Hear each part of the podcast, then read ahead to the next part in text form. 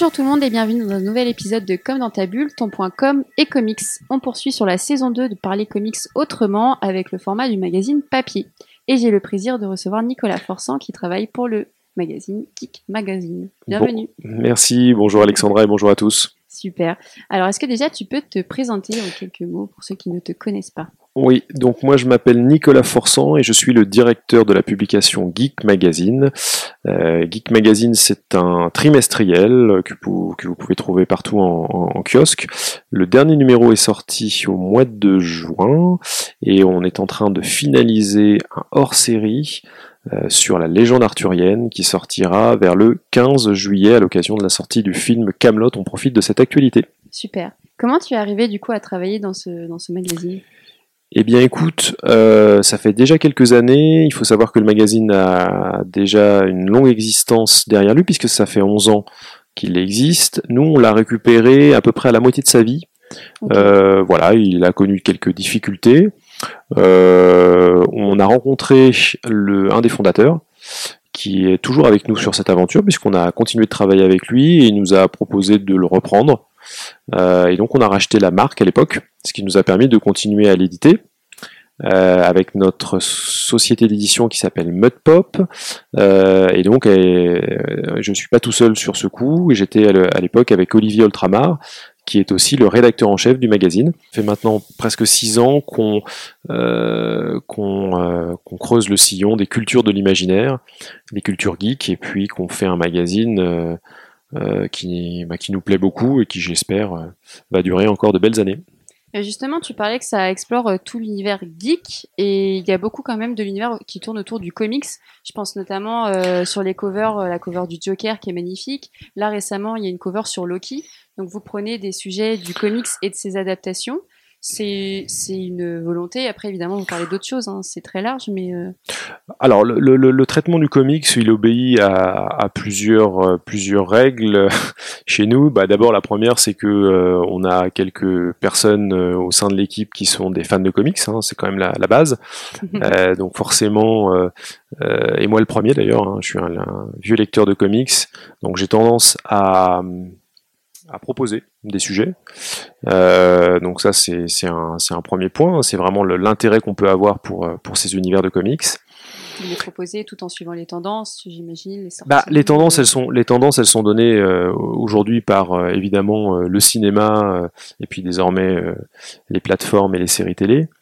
Donc c'est vrai que de toute façon, il y a une actualité comics audiovisuelle pratiquement tous les mois si on met de côté évidemment la crise sanitaire qui a euh, bloqué un petit peu le programme, mais il y a beaucoup, beaucoup, beaucoup de films qui sortent dans ces univers-là. Donc, pour nous, euh, qui traitons quand même un peu de l'actualité, c'est du pain béni et ça nous, euh, de toute façon, donne envie de traiter cette actualité. Donc, forcément, c'est par ce prisme-là qu'on va qu'on va aborder le comics, mais on essaye de le faire d'une manière, je dirais, un peu plus on prend son temps. Voilà, on prend son temps parce que euh, l'actualité c'est bien, ça nous donne une raison d'aborder un sujet, mm. mais on est un trimestriel et quand on est un trimestriel, on sort tous les trois mois.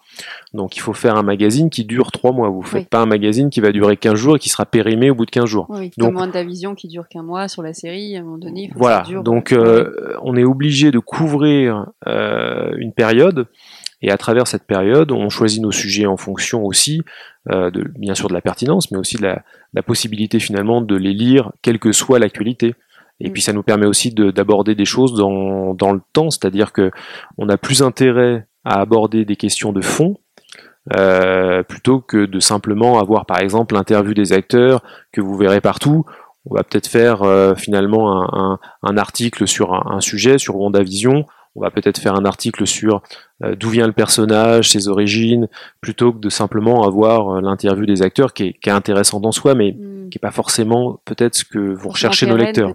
Puis hmm. de toute façon, après, tu vas peut-être euh, revoir ce contenu sur les sites d'information. Exactement. Justement, est-ce que pour vous, c'est des concurrents directs?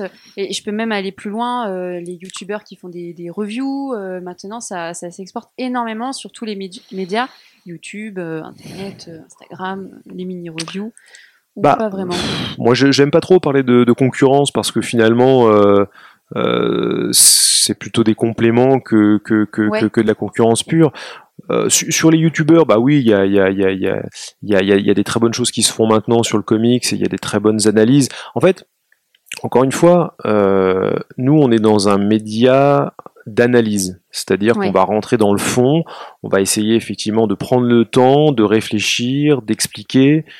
Euh, L'idée étant justement d'avoir un côté euh, culturel. hein, on, est, on, est, on est dans un traitement culturel, d'expliquer un petit peu euh, l'historique des choses. Mm. Et donc, par rapport à ça, il faut du temps. J'ai l'impression que ce temps-là, il se trouve peut-être un peu plus sur YouTube parce qu'il y a vraiment des, c'est vrai. des, des, des vidéastes euh, qui font des choses vraiment hyper, euh, hyper intéressantes et qui prennent vraiment Très le temps, pointu des fois. hein. très. Ouais. Quand c'est juste faire des reviews, bah euh, moi j'aime ça aussi, ça m'intéresse de temps en temps d'avoir des conseils de lecture et, et- et- et des conseils de, de visionnage aussi. Donc euh, il y a aussi cette, cet aspect-là des choses, mais ça nous concurrence moins parce que finalement euh, ce sont des avis et c'est pas forcément ce que recherchent nos lecteurs. Euh, effectivement, les avis, tu peux en avoir partout. avoir vraiment des informations et de l'information qui va être un peu de qualité, Mm. ben, c'est là où c'est un peu plus difficile et qu'il faut à la fois un peu plus de temps et un peu plus de moyens aussi. Mm. Et c'est là, du coup, tu penses que c'est la force du papier Parce que justement, euh, on parle beaucoup que euh, euh, le magazine papier, c'est difficile, euh, que c'est en perte. Est-ce que vous, vous le ressentez au niveau de Geek Magazine? Moi, je je, je, je sais pas trop euh, dire si c'est effectivement un, un vrai problème parce que en- en- entre nous, euh, enfin, le, le, le, le, le papier n'a pas vraiment perdu de sa force. D'accord. Euh, c'est- vrai que simplement, euh, on est dans un on est dans un univers euh, un peu concurrentiel. Hum, Tu le disais tout à l'heure, c'est-à-dire que c'est pas tant la concurrence en termes de, de contenu. Pour moi, c'est plus la concurrence en termes de temps. Ah, Euh, oui, comme vous c'est disiez, vous mettez beaucoup de temps et du coup, il y a peut-être des personnes qui vont. oui, et puis c'est surtout que Oui. c'est surtout que quand tu fais un magazine, un trimestriel qui fait 132 pages, euh, en fait, il faut le temps de lire. Ouais. Donc, euh, et c'est pour ça que trois mois, nous, ça me semble être un bon un bon format maintenant. Mais euh, mais c'est pareil. Je veux dire, tu tu, tu as que 24 heures dans une journée. Donc de toute façon, euh, regarde autour de toi, tu as des dizaines de comics, euh, t'as- t'as des- tu dois avoir des abonnements à des plateformes de, de, de, de contenu, euh, une, une console de jeu. Donc c'est vrai que par rapport à ça, il y a, y a, y a, y a- la problématique aujourd'hui, c'est plus d'intéresser les gens. Ouais. Et donc pour les intéresser, il faut continuer à faire de la qualité. C'est, il n'y a pas de, il n'y a pas de, je dirais, de solution miracle. C'est pas tant une concurrence de plateforme ou de médias, c'est plus une, une, une, une, Une concurrence de, de fond, euh, en fait. oui, une Ouais. concurrence de fond et puis une ligne éditoriale, d'avoir la ligne éditoriale, c'est-à-dire ce qui traduit un petit peu l'esprit de, de ton contenu, euh, de le pousser le plus possible. Voilà, et, et quand tu fais ça, généralement, les gens, ils, ils aiment ça. Mais du coup, là, ça me fait penser, je l'avais pas noté sur mes questions, mais euh, tu parlais de, de capter du coup l'attention euh, des lecteurs. Ça passe aussi par les covers. Et vous faites notamment des, un- je trouve un, vraiment un effort de cover avec des, des dessins. euh, Enfin, moi, j'ai en tête euh, euh, celle où il y a Danaris. Ouais. magnifique. Qui était réalisé par Johan Sfar. Vous. Avez une vraie réflexion éditoriale et stratégique sur les covers? Bah, encore une fois, nous on se dit, euh, si tu fais une, enfin, traditionnellement les magazines, c'est encore une fois euh, pour couvrir une actualité. Donc c'est vrai que si par exemple tu veux euh, mettre euh, en avant un film, euh, un jeu vidéo, tu vas plutôt prendre un artwork qui est issu de ce film ou de ce jeu vidéo, tu vas prendre l'affiche du film et tu vas le mettre sur ta couverture parce que c'est ça qui va accrocher les gens, c'est ce qui va identifier tout de suite ce, dont tu veux parler. Hmm.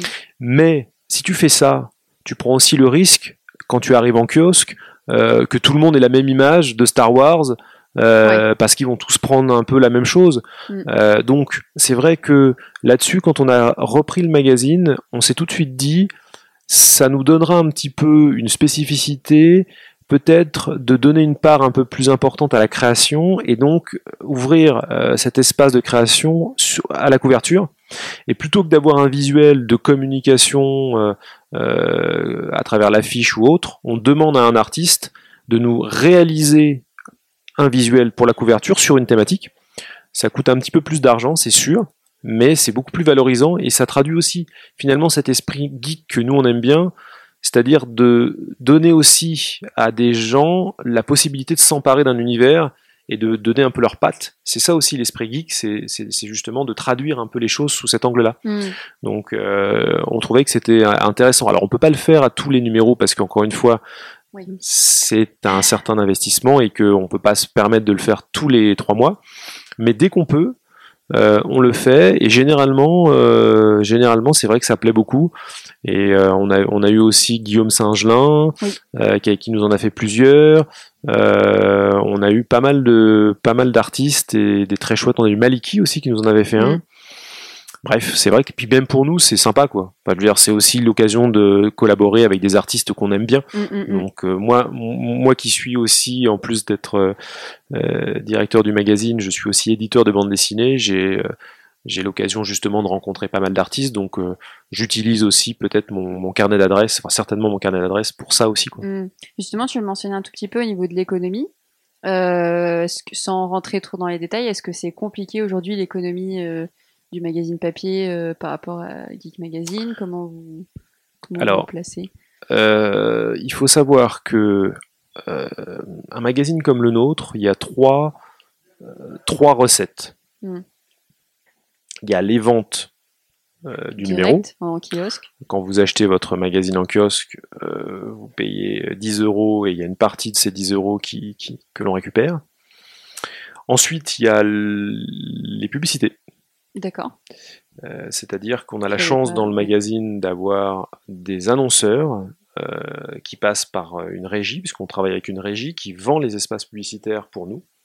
Ça, c'est la deuxième source de, de revenus. Et la troisième source de revenus qui est très très importante pour un magazine comme le nôtre, ce sont les abonnements. Ah oui, on. Euh, puisque les abonnements, ce sont des ventes directes. Et donc, quand on vend un abonnement d'un an, euh, eh bien, on récupère euh, l'intégralité de cet abonnement. Et surtout, c'est euh, quelque part un gage de confiance. Euh, quand un lecteur s'abonne pour un an, ça veut dire qu'il nous fait confiance pour, pour quatre numéros. Pour la suite, oui. Pour la suite, ce c'est ce exactement. va- Donc on a, ces, on a ces, ces trois sources de revenus. Aujourd'hui, sur un magazine comme Geek, euh, on pourrait pas vivre sans la publicité. On pourrait pas vivre sans la publicité. On a besoin de la publicité euh, parce que euh, parce que voilà, aujourd'hui imprimer un magazine ça coûte très cher. Ouais. Parce qu'il faut être présent dans beaucoup de points de vente, parce qu'aujourd'hui les réseaux de la presse c'est 18 000 points de vente, donc il faut imprimer beaucoup beaucoup beaucoup beaucoup. Ouais, ouais. Euh, Sans être sûr de pouvoir des... en vendre aussi Exactement, beaucoup, beaucoup. Exactement. et donc vous avez beaucoup d'invendus et c'est ça qui coûte cher. Euh, donc euh, on a besoin de la publicité et heureusement donc on travaille avec une super régie qui travaille avec nous depuis le début du magazine et qui euh, fait un super travail et, et donc voilà et les abonnements c'est pareil on a toujours besoin de recruter des nouveaux abonnements et là par exemple on, on vient de, de faire une campagne on est en, en train de faire une campagne de financement participatif pour notre hors série et on a à peu près une centaine d'abonnements là qui viennent de tomber et c'est vraiment très très important pour nous c'est pas tant le c'est pas encore une fois c'est pas tant le- le- la recette que le, le gage de confiance Ouais. que ça donne Ouais, pour ouais. la suite Et que ça Voilà. vous donne, j'imagine, de la force pour créer ensuite le contenu euh, exactement à la suite. Et donc, on va passer un petit peu à des questions sur euh, la com. Euh, comment se passe votre communication? Comment vous la travaillez? J'imagine que, comme tu disais, l'abonnement, c'est important. Est-ce que vous axez sur le fait abonnez-vous ou vous êtes en- encore sur une com euh, dé- découvrez Geek Magazine, intéressez-vous pas à pas? Bah, c'est un peu difficile parce qu'en fait, on est un peu sur tous les fronts parce que euh, aujourd'hui, on, on, on- on a toujours besoin de plus de lecteurs en fait. Et en fait, on se rend compte qu'il y a encore plein de gens qui ne nous connaissent pas. Bah, Donc, j'ai fait un tout petit post tout à l'heure sur mon compte et il y avait une personne Voilà. qui connaissait pas. euh, ouais, T'as ouais. plein, t'es Ouais, dans une logique de recrutement parce qu'il y a plein de gens qui ne connaissent pas l'existence du magazine et qui, nous, et qui quand ils le connaissent, ils, ils- ils- qu'ils l'achètent, ils nous disent ah mais c'est super, j'ignorais que ça existait. Donc ça montre bien qu'effectivement il faut qu'on communique là-dessus. Et en même temps, il faut qu'on ait une communication pour fidéliser euh, ceux qui nous suivent déjà, pour la ré- les réabonnements, les abonnements, et, et donc c'est pas tout à fait le- le- la, la même com. Après, euh, bah, on est une petite équipe, alors on, on fait, euh, on fait comme on peut quelque part. hein. C'est-à-dire qu'on fait un peu tout. Enfin, c'est un peu le propre de nos métiers hein, souvent. Ouais. Euh, mais euh, quand même, aujourd'hui, le, je dirais que la force euh, de frappe numéro une, ça reste quand même Facebook pour nous, Ah oui. parce Ce que ce qui est plutôt euh, étonnant parce qu'en ce moment Facebook est complètement à perte. ouais, mais c'est là où c'est peut-être là euh, votre lectorat, sûrement. Bah, peut-être qu'on a un lectorat peut-être un peu plus euh, âgé, hein, euh, même si des fois je suis étonné quand je reçois les, les abonnements parce que ça va de, de, de- ça peut aller. Il y a des il y a des jeunes de 16 ans qui s'abonnent, Trop bien. donc euh, ça c'est super cool. Mais on a aussi des, évidemment des abonnements euh, plus plus âgés, donc on a un spectre de 16 à 50 ans. C'est quand même assez cool. Oui. Euh, ça montre bien qu'on est on est un magazine de niche, mais on est un magazine qui peut en tout cas toucher des âges très différents. Facebook, oui, on par exemple là, on a, on a beaucoup recruté sur Facebook, mais parce qu'on a un peu changé notre manière de communiquer, donc c'est vrai que là, on, on, a à peu près, je crois, 16 ou 17 000 personnes sur la page, donc c'est là où on a le plus de gens. Euh, après Instagram, on développe, mais c'est long Instagram. Euh, et puis Twitter, on n'arrive pas trop bien à s'en servir. Ah oui. Euh, donc on n'est pas très présent sur Twitter. Non, le prochain, le, ce qu'il faudrait en fait nous, c'est qu'on puisse arriver à se développer, par exemple, toutes les reviews, toutes les, tous les échanges effectivement sur finalement ce qui fait aussi la passion qu'on peut avoir sur ces cultures-là on aimerait bien le développer sur des, sur des formats à travers euh, les plateformes telles que euh, Twitch. Euh, par exemple, on aimerait bien avoir une, une chaîne Twitch. Quoi, voilà. Mm. Mais aujourd'hui, on, voilà, on manque un petit peu de, de temps et de ressources pour, pour pouvoir y aller. Mais je pense qu'on aurait tout intérêt à, aller sur ces, pour se faire connaître, en tout cas aller sur mm. ces terrains-là. Bah, justement, je me disais en, regardant un petit peu vos réseaux, à l'intérieur du magazine, c'est très très fourni. Il y a des dossiers, il y a des news, il y a des, retours un peu sur l'actualité, il y a des interviews. Ça, vous communiquez pas forcément dessus. Est-ce que du coup, c'est comme tu disais par manque de temps ou c'est peut-être une volonté aussi où on se dit aujourd'hui la com on dévoile tout trop et que si vous le dévoilez, les gens vont peut-être pas être intéressés parce que le but aussi final c'est qu'ils aillent l'acheter. Euh, comment C'est pas évident en fait, mais là on a un peu changé. Enfin, euh, toi qui travailles sur ces sujets et qui a même d'ailleurs à un moment donné travaillé avec nous, on peut le, on peut le dire sur euh, sur une partie de la com de nos réseaux. Aujourd'hui, on a un petit peu changé notre fusil d'épaule. C'est vrai qu'on travaille, on travaille sur cet aspect-là, c'est-à-dire qu'on aimerait beaucoup plus faire en sorte de relayer les contenus qui sont dans le magazine les, et, teaser pour effectivement donner envie d'aller vers le magazine. C'est pas c'est pas évident à bah faire parce qu'il faut le faire en fonction aussi de cette actualité qui permet justement à, certains moments de profiter d'une forme de viralité naturelle qui se qui se passe.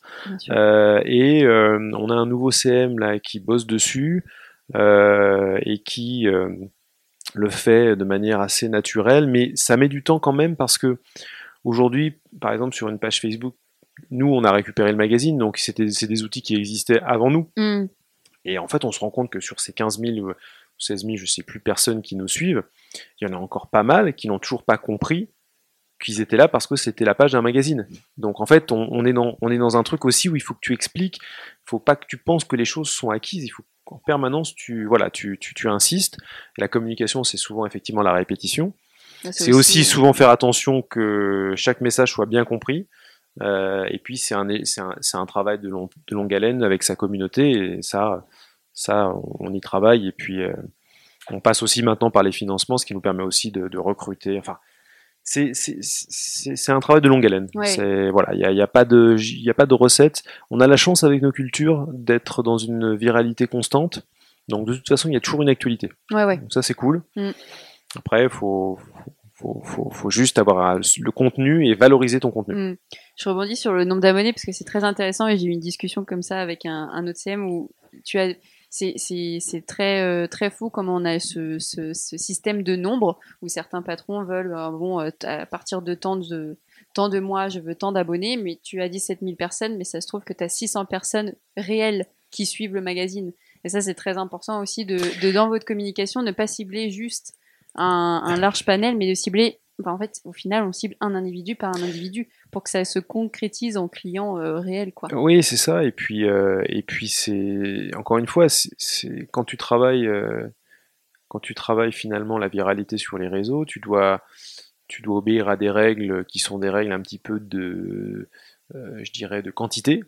Hein, c'est-à-dire qu'il faut quand même être très présent mais en étant très présent, tu sais que tu peux pas forcément, euh, je dirais, produire ces contenus-là qui vont être à chaque fois soit cohérents, soit de qualité. Donc il faut que tu sois un peu dans une réactivité, euh, dans une occupation aussi de terrain. Donc c'est un, un, un, équilibre qui est pas toujours euh, très simple, mais euh, mais bon, là, il se trouve qu'on est quand même dans une, on est quand même dans une bonne phase, donc on va pas se, on va pas se plaindre non plus, parce que je, je, trouve que vraiment notre notre communauté maintenant euh, est beaucoup plus, je dirais, dans l'échange qu'avant. Euh, donc on a, on a vraiment trouvé euh, une autre. Avant c'était, c'était beaucoup plus compliqué, puis on était peut-être encore plus restreint. Là, on, on s'est un petit peu développé. Euh, c'est un- peut-être un peu étrange ce que je vais dire, mais nous on a connu, une- on a connu une, plutôt une bonne année 2020 euh, Non, mais- parce que euh, C'est possible, hein. euh, parce qu'en fait euh, c'est tout bête, mais euh, le réseau des marchands de presse en fait a pas fermé. Ah oui. oui. Euh, donc en fait, euh, nous on n'a pas du tout ressenti de, de crise Oui. des ventes. Euh, on a un vous peu êtes pas ressenti. forcément en librairie, vous êtes plutôt Non, ouais, euh, voilà. kiosque. Après, on a un petit peu ressenti l'effet, par contre, sur les annonceurs, où il y a eu un moment où quand même, au niveau de la publicité, la prise de parole était réduite. Hmm. Donc il y a quelques euh, annonceurs qui ont dit euh, on attend de voir ce qui se passe. Mais sinon, euh, en fait, on a fait quand même une vraie, une vraie bonne année, ce qui nous a permis, au enfin, avec l'année 2021, de pouvoir vraiment être un peu plus serein et puis de repartir sur des projets de, de hors série, Hmm. tels que celui qui est actuellement en financement. Voilà, donc on est on, on est plutôt content. Euh, de de-. Ouais, ouais, ouais, non, par rapport à ce 2020. que tu disais sur la crise du papier, moi j'y en fait, j'y crois. Non, parce qu'en fait, en fait, c'est pas la, c'est pas la crise du papier, c'est la crise de l'information. Ah oui. Euh, c'est cette fameuse crise euh, qu'on, et, et c'est la crise de, de- c'est la crise de l'information à travers effectivement euh, la presse d'information. Mais la presse de niche, la presse pardon de niche, elle se porte très très bien, D'accord. vraiment. Il y a, il y a parce que il y a encore, il y a encore beaucoup de choses qui font que euh, euh, il y a, euh, il y a vraiment beaucoup de gens qui continuent d'en acheter. Et puis il suffit que tu ailles chez un marchand de, de journaux, tu vas voir. Enfin, je ne sais pas s'il y a un sujet qui n'est pas traité par la presse. Bah, je suis allée récemment pour prendre un magazine. ouais, il y a une offre, une offre un Ouais. petit peu folle qui Mhm. ressemble d'ailleurs à aucune offre dans aucun pays. hein. Oui. Donc euh, non, non, c'est la presse d'information qui va mal. Ça, effectivement, celle-ci, elle, elle, elle souffre beaucoup. Et puis il y a un certain modèle aussi de, je dirais, de presse qui, euh, ben, euh, qui euh, fonctionnait beaucoup sur les gros tirages et qui avait un modèle économique un petit peu, euh, un petit peu industriel. Donc celle-ci, forcément, avec la réduction du réseau de la presse et à- avec la, la- la- la- je dirais le, le fait que quand même malgré tout il y a une baisse de lectorat, elle a un peu souffert. Ah oui. Mais euh, mais je suis pas trop d'accord avec le fait que le papier en fait soit Soit en crise, en Ça- lui-même. pour moi, ça veut pas dire grand chose en fait. Et juste pour finir sur la com, euh, tu l'as mentionné, vous faites un financement participatif sur Ulule. J'avais déjà fait euh, beaucoup de podcasts où on parlait d'Ulule, que c'était aujourd'hui un moyen essentiel pour certaines personnes de, de financer. Est-ce que pour toi c'est une solution de com euh, importante ou que vous utilisez euh, fréquemment? Bah, encore une fois, moi, ça, c'est, tu sais, ça fait 10 ans que, que j'en fais du financement participatif. Mon premier il date de 2012. Et en fait, finalement, les, les motivations de l'époque n'ont pas beaucoup changé. Euh, à l'époque, euh, je voulais en fait euh, savoir si en France, il y avait des gens comme moi qui étaient euh, donc adultes et qui aimaient encore les Lego. Euh, et en Oh fait, oui. finalement, j'ai utilisé ce, ce moyen pour pouvoir toucher en fait ces gens. C'est-à-dire qu'effectivement, pour essayer de voir s'il existait une communauté et trouver un moyen finalement de les regrouper derrière un projet euh, en commun. Bah, finalement, dix ans plus tard, on fait la même chose. Là, le dernier euh, financement, donc on, avait envie de traiter de la légende arthurienne. Euh, on savait qu'il y avait un certain nombre de, fans de, cette mythologie, que on, on le fait pas non plus hors d'actualité, puisqu'il y a, il y, a, y a Camelot, le film qui sort le 21 juillet. Donc, on, on- mais on- voilà, on, on avait envie en tout cas de fédérer les gens derrière un projet commun. Et ces outils-là, en fait, permettent de s'adresser directement à eux. Donc, c'est à la fois un outil de com, certes, c'est aussi un, un outil de, de vente. On va pas se Mm, mentir, oui. hein, parce que euh, je veux dire aujourd'hui, euh, si on peut avoir le moins d'intermédiaires possible, ça permet effectivement de euh, financer des projets beaucoup plus facilement, hein, puisque ça, ça évite effectivement de, de, de, de passer par des systèmes où on perd petit à petit du chiffre d'affaires. Donc euh, non, non, et ça, ça a beaucoup d'avantages. Euh, faut juste avoir les bons projets et surtout les, les communautés qui vont avec, quoi. Voilà, c'est ça. C'est-à-dire qu'il faut identifier des gens qui vont derrière euh, se regrouper derrière euh, derrière cet étendard. Euh, ça marche pas à tous les coups. hein. Nous, on a eu des financements qui ont moins bien marché que d'autres. Bah, celui, où celui où je suis intervenue, c'était. C'était lequel déjà? réussi. Alors moi, je suis venue pour la campagne Ulule de, du spécial Escape Game. mais oui, bien sûr.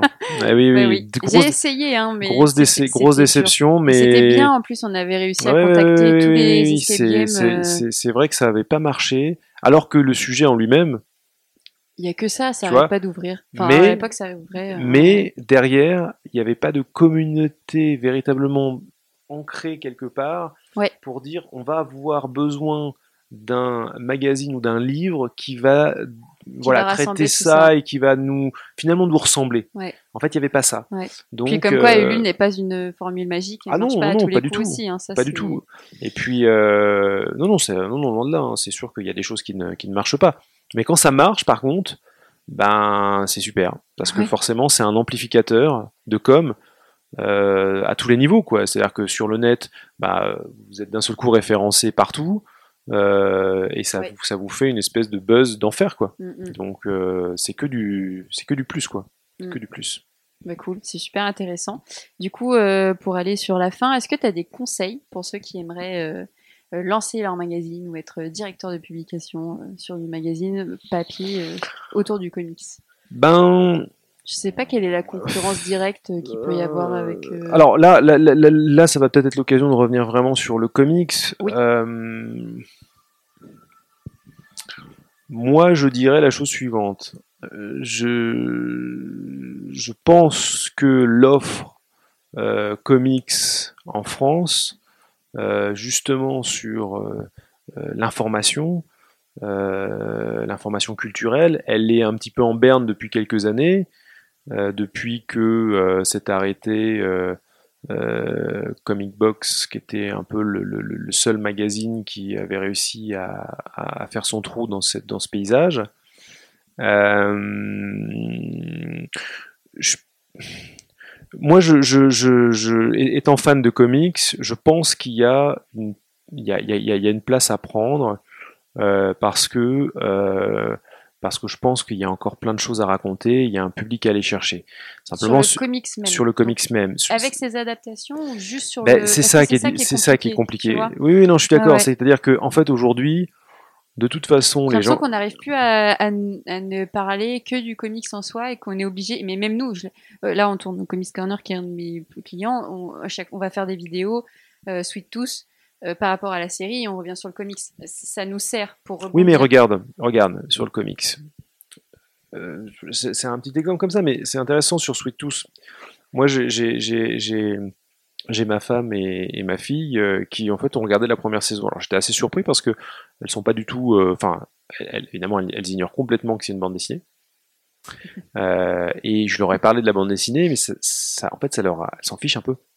Tu vois. En fait, le grand public, il s'en fiche un peu de savoir d'où vient le truc. Alors, à part Euh, pour la série Invincible, j'ai eu l'impression. Alors, je sais pas, sur mon entourage à moi, que- j'ai eu 3-4 personnes qui m'ont demandé de lire Oui, le oui, comics. mais parce Mais que c'est un, des rares exemples réce- récemment où Invincible, qui n'a jamais été une bonne vente en France, s'est mise à remarcher avec la, la diffusion de la série télé. Et euh, je, je le sais très bien, puisque je- comme toi, je connais euh, Thierry Mornay, j'en ai discuté avec lui et, et l'éditeur donc d'In- d'Invincible en, en France, et euh, ils sont très étonnés de, et très heureux de voir que les intégrales qui sont actuellement publiées bénéficient d'un vrai engouement. Ok, ça, ça arrive.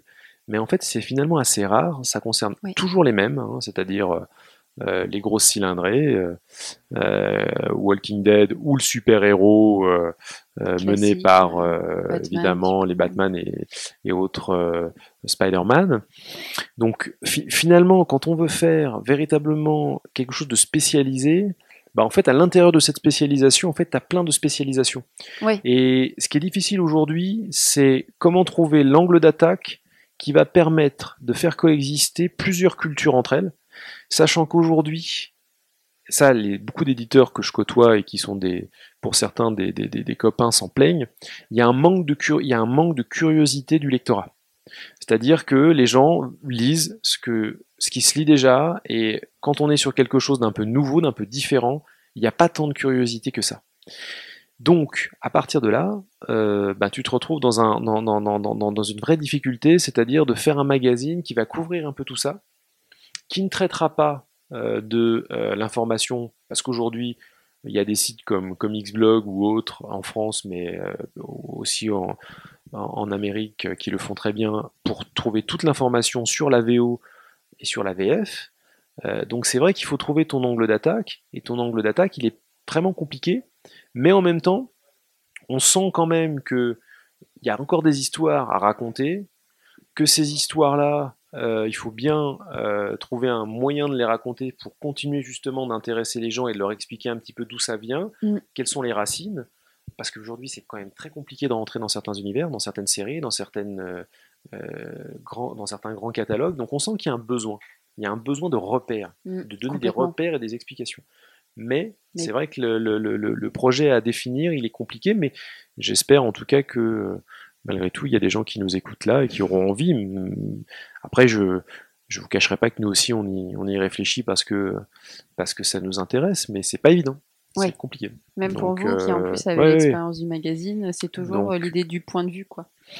Ouais, et puis surtout de peut-être que nous euh, finalement la solution c'est euh, c'est de traiter le comics euh, dans euh, dans notre magazine geek euh, avec dans lequel on peut vraiment faire des choses intéressantes. Voilà, moi j'ai un lecteur là qui m'a qui nous a envoyé enfin pour terminer, j'ai c'est juste cette, anecdote, un lecteur qui nous a envoyé en fait une un- comment dire une, une, une information qu'on ignorait, c'est le retour de Savage Dragon en, en France prochainement.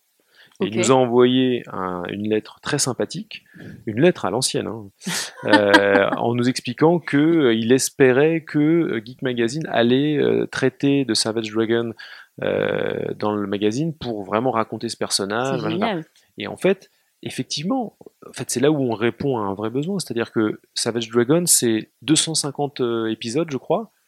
Euh, c'est évidemment une série très méconnue en France Mm, par un, mm, mm. un créateur que moi j'aime beaucoup, qui s'appelle Eric Larsen, qui a toute sa carrière en fait euh, travaillé un- un- sur, le, sur ce personnage-là euh, et qui est resté constant. C'est vraiment très intéressant sa démarche. Et, euh, et aujourd'hui, si tu veux parler de ça, euh, ben c'est vrai que moi je trouve ça super intéressant, mais il faut, faut, faut trouver, euh, faut trouver le, faut, trou- faut, faut- faut te dire si tu veux que tu vas pas intéresser 10 000 personnes, quoi. Voilà, faut assumer ça. Mais qu'il y a une belle histoire à raconter Oui. et que cette histoire-là, elle vaut le coup et que ça va peut-être convaincre quelques personnes de s'y intéresser. Il faut le faire. C'est aussi, ça, ça fait partie de nos missions Oui. aussi à nous, quoi. C'est ça, c'est Voilà. toute l'idée de toucher le public de niche tout en essayant de rassembler le public plus Exactement. général. C'est un défi aussi, mais il faut peut-être pas oublier ce public de niche. qui- Et, qui à côté, on, fera notre euh, notre petit dossier sur euh, euh, évidemment euh, les Éternels euh, et autres euh, films qui sortiront en fin d'année. Ouais, ouais. Donc euh, c'est un équilibre à trouver, mais c'est important, je pense, et c'est un devoir même pour nous de le faire parce que sinon personne d'autre le fera. quoi. Hmm. Voilà, c'est en plus on finit avec quelque chose d'épique et d'héroïque. C'est ça, devoir. exactement. Non, mais c'est super intéressant. Tu as répondu vraiment. euh, ça dépassait tout, tout mes, toutes mes attentes.